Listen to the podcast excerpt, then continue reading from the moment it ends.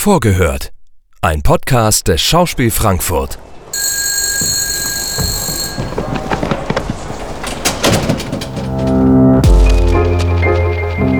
Einen wunderschönen guten Tag, meine sehr verehrten Damen und Herren. Ich begrüße Sie recht herzlich hier im Schauspiel Frankfurt.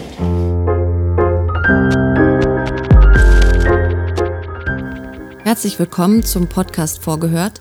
Mein Name ist Katja Herlemann, ich bin Dramaturgin und ich sitze heute im Studio mit Robert Gerloff, dem Regisseur von Die Reise nach Callisto, eine Uraufführung des Autors Michel Descartes. Herzlich willkommen, Robert. Hallo Katja. Robert, lass uns doch beim Inhalt beginnen des Stücks. Wir befinden uns auf einem russischen Raumschiff und äh, wir lernen eine Crew von sechs KosmonautInnen kennen, die sich auf einer sehr langen Reise befinden. Ihre Mission besteht darin, zum Jupitermond Callisto zu fliegen. Dort hoffen sie, Wasser zu finden und diverse Forschungen zu betreiben. Und ähm, trotzdem, wenn man das jetzt so hört, dann denkt man ja vielleicht sofort so, ah, das ist so ein actionreiches Weltraumabenteuer und äh, wer weiß, was sie da sozusagen alles zu bewältigen haben da im All und was passiert, wenn sie dann diese heldenhafte Mission äh, vollbringen. Das ist aber ja sozusagen ein bisschen eine falsche Fährte. Wie würdest du das Stück verschlagworten? Also in einem Satz, worum geht's?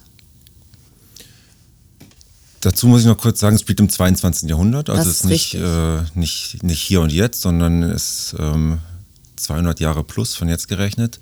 Und ich würde in einem Satz sagen, das Stück handelt von sechs Menschen, die dazu verdammt sind, in diesem Fall zwei Jahre miteinander zu verbringen und es keinen Ausweg gibt, äh, sich auszuweichen und ähm, für die Mission gemeinsam sich mit sich selber und den anderen auseinanderzusetzen, um die Mission zu erfüllen.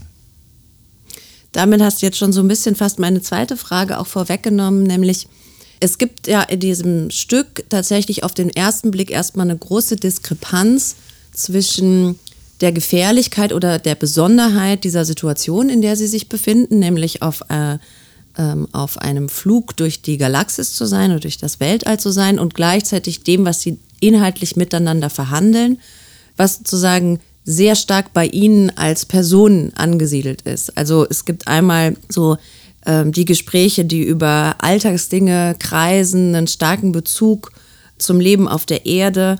Und dann ist es sozusagen so auch so ein Beziehungschaos, was ja zwischen diesen sechs Menschen, die da auf dem Raumschiff miteinander sind, so entsteht.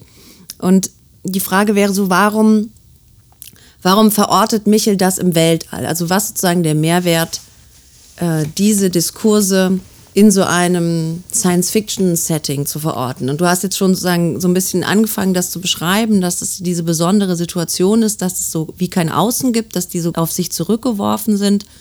Kannst du da vielleicht noch ein bisschen mehr darüber erzählen, was dich daran interessiert?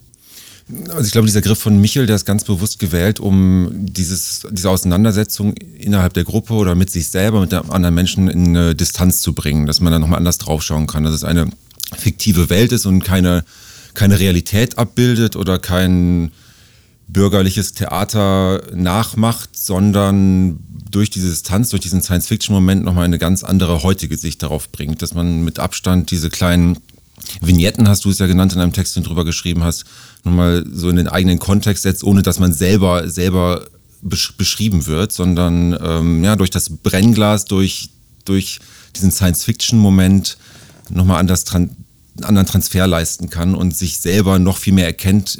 Man wird nicht selber nachgemacht, nicht selber abgebildet, aber man kann in diesen Figuren, die natürlich Menschen sind und das 22. Jahrhundert wird nicht anders angenommen als das hier und jetzt, sondern es ist dieses, einfach diese Reise, die jetzt unmöglich ist nach Callisto und äh, man beobachtet sechs Menschen, wie sie einfach miteinander umgehen müssen und mit sich selber umgehen müssen. Also in diesen zwei Jahren, die da vergehen, äh, sind die alle auf sich selber und auf diese Sinnsuche zurückgeworfen. Was ist der Sinn der Mission? Was ist auch der Sinn meines eigenes, eigenen, eigenen Lebens, meines eigenen Seins? Und das ist so diese Kernfrage, in der ich dann als Theatermacher oder dann auch der Theaterzuschauer äh, glaube ich, diese Bereicherung des Stücks findet, dass diese ja, äh, Frage nach, was ist mein eigenes Sein und wo, was bleibt in tausend Jahren von mir und äh, wie lebe ich dadurch mein Leben jetzt durch diese Frage? Du hast es gerade schon äh, kurz in einem Nebensatz äh, angesprochen. Das Stück hat eine, ja auch äußerlich eine sehr besondere Form. Es sind 66 zum Teil extrem knappe Szenen, mal so Momentaufnahmen, wo in Situationen hineingeschnitten wird. Und jede Szene, jeder Szene vorangestellt ist eine zum Teil sehr detaillierte Regieanweisung. Ich würde gerne mal ähm, so zwei, drei kleine Kostproben davon geben, ähm, wie sich das bei Michel anhört. Ähm, Szene 34. Kolja und Boris saugen mit zwei kleinen Handstaubsaugern Biskuitkrümel aus den Lüftungsritzen des Observatoriums. Hinter ihnen steht Sonja auf einer Leiter und schäumt die Scheiben ein. Ilja hält die Leiter. Oder Szene 41. Boris und Sonja liegen nebeneinander nackt im Bett. Auf Boris Oberarm ist eine verblasste Tätowierung zu sehen. Sie zeigt ein Fernrohr und einen Falken. Und ich blätter noch einmal weiter zu Szene 54. Natascha steht auf einem Stuhl und macht sich an der flackernden Neonröhre zu schaffen. Da entdeckt sie eine Spinnwebe. Verwundert sucht sie die Decke ab.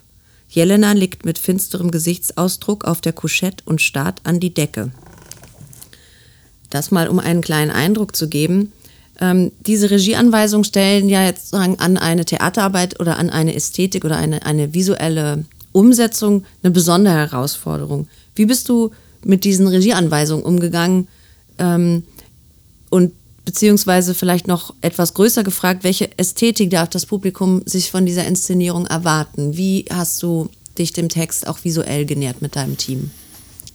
Also wir als Regie-Team finden, dass man diese, die Texte von Michael, von Michael DK und gerade ähm, die Reise nach Callisto einfach wahnsinnig ernst nehmen muss, damit sie funktionieren. Also Michel konzentriert sich auf die banalen Szenen, auf das Alltägliche. Und ich finde, dadurch hat man als, als Leser, als Zuschauer nochmal diese, diesen größeren Zugriff dazu. Es werden nicht die Szenen gezeigt, die actionreich sind. Es wird nicht der Sonnensturm gezeigt, sondern es wird die Szene nach dem Sonnensturm gezeigt. Es wird ähm, nicht der große Krach in der Crew gezeigt, sondern es wird, werden die Szenen danach gezeigt, was, wie man damit umgeht und wie jeder vielleicht isoliert ist oder wie jemand eine Freundschaft aufkündigt und äh, einen, einen, einen anderen sucht und das in wirklich banalen Situationen, die aber total poetisch aufgeladen sind. Und das finde ich, ja, diese, diese tollen Andockpunkte, dass man die Poesie des Alltags finden kann und nicht irgendwie den, die geschriebene Szene mit dem riesengroßen Konflikt und der Versöhnung am Ende und dem Schwertkampf und dem Laser, Laserschwertkampf. Das gibt's alles nicht, sondern das ist das, das Alltägliche,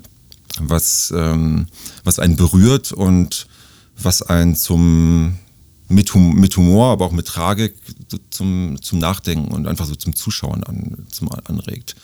Und wir haben uns als Regie-Team lange überlegt, wie sieht ein Raumschiff im 22. Jahrhundert aus. Äh, ich verrate jetzt nicht zu viel, aber äh, wir haben schon das Innenleben eines Raumschiffes mit den vielen verschiedenen Orten, die Michael in seinem Text da beschreibt. Es gibt die viel, viele Szenen spielen an alltäglichen Orten wie die Küche, den, den Hobbyraum, wo die, wo die Crew sich in ihrer Freizeit betätigt, äh, das Schlafzimmer, der, äh, das, das Cockpit, äh, das Observatorium. Und wir haben diese Orte schon in der theatralen Übersetzung sehr detailgerecht nachge, na, nachgebaut.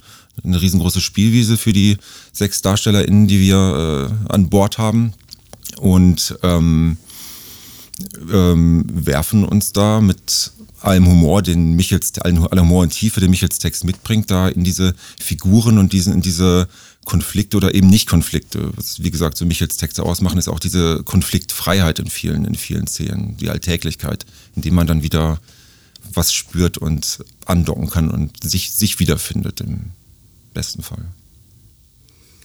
Ja, man hört es ja ähm, äh, in deiner Beschreibung seiner Texte, dass Michel für dich kein Unbekannter ist. Ähm, also die Art und Weise, wie du ihm, wie du diesen Texten sehr ernsthaft und aber auch sehr liebevoll begegnest, ähm, die finde ich tatsächlich sehr produktiv.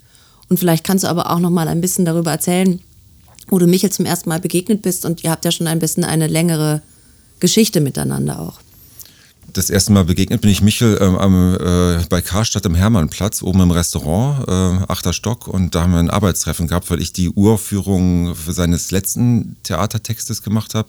Philipp Lahm hieß der Text. Das habe ich am Residenztheater München vor zwei Jahren, glaube ich, lass es drei Jahre sein, äh, gemacht. Michel wollte mich kennenlernen mit meiner Idee für den Text, ob er ähm, äh, sich zutraut und mir zutraut, dass ich die, diesen, dieses Wagnis, Philipp Lahm in München, Philipp Lahm war damals auch aktiver Fußball, Fußballspieler, zu machen. Und dann war es ein wahnsinnig langes, intensives Gespräch über Theaterform, über Herangehensweise an Arbeiten und wir haben ganz schnell gemerkt, dass dass wir Lust aufeinander haben, miteinander zu arbeiten und das mir ganz, mir war ganz wichtig, dass Michel Teil des Prozesses damals äh, wurde in München, dass er bei der Konzeptionsprobe war, dass er regelmäßig Probenbesuche gemacht hat und dass wir gemeinsam, dass er uns spiegelt in unserer Arbeit und ähm, im Input gibt und äh, jetzt gar nicht, ich wollte das und das damit, sondern es uns gegen, gegenseitig extrem befruchtet und ähm, es ist ein toller, intensiver Abend geworden, den wir da auf die Beine gestellt haben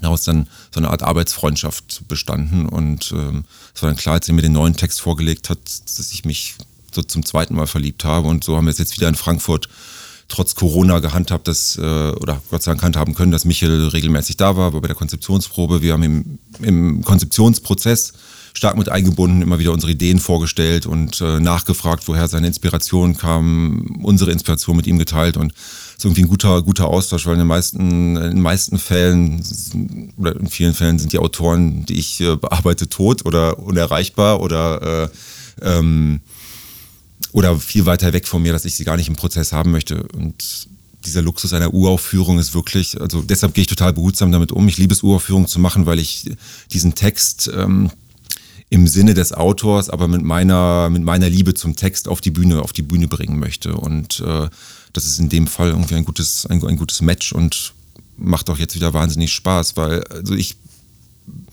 Michel und ich teilen schon den Humor und äh, aber auch wieder nicht. Und ähm, Michel, Michel sagt manchmal, Robert, nimm mich nicht so ernst. Und, äh, und ich sage dann, nee, Michel, ähm, doch, oder nimm meinen Text nicht so ernst, sondern äh, das ist jetzt nur eine Regieanweisung. Ich sage, nein, das ist gerade der Zauber, diese Regieanweisung so umzusetzen. Du hast ja geschrieben aus dem Grund und ich möchte diese Regieanweisung gerade in der Urführung erstmal umsetzen und äh, eine Szene zu inszenieren, wo jemand auf Spinnweben starrt und dabei einen Dialog mit jemand anders führt, ist eine schöne Herausforderung. Das ist so die Poesie, die ich da jeden Tag bei den Proben auch rausfinde und, ähm, und gleichzeitig bei Michels Texten ist es so, eine wahnsinnig spannende Arbeit, äh, SchauspielerInnen dazu zu bringen, nicht dramatisch, nicht extra komisch zu sein, sondern einfach mal auf den ersten Blick banale Sätze zu sagen, banale Vorgänge zu machen und wenn, wenn man das dann schafft, dass SchauspielerInnen das fühlen und machen und dann wirklich erkennen, dass in dieser Einfachheit manchmal ein viel größerer Gedanke steckt als äh, in der großen Behauptung und in dem großen gestützten, geschrienen Wort in einem Streitgespräch. Ähm, das finde ich irgendwie eine tolle, eine tolle Bewegung, da sechs, sechs Menschen dazu zu begeistern, auch diese, diesen Weg mitzugehen, den Michel da uns vorgelegt hat. Und äh, das ist irgendwie wahnsinnig schöne Arbeit gerade. Ja, Robert, das finde ich ist jetzt eigentlich auch schon ein wahnsinnig schönes Schlusswort. Ähm, ich glaube, dass du auch nicht nur sechs Menschen, die Darstellerinnen auf der Bühne ähm, für Michels Welt begeistert hast, sondern auch noch ein ganzes Team darum herum. Ähm, und ähm, ich hoffe sehr, dass wir das dann auch bald einem Publikum werden zeigen dürfen. Und erstmal danke ich dir jetzt ganz herzlich für das Gespräch. Ich danke.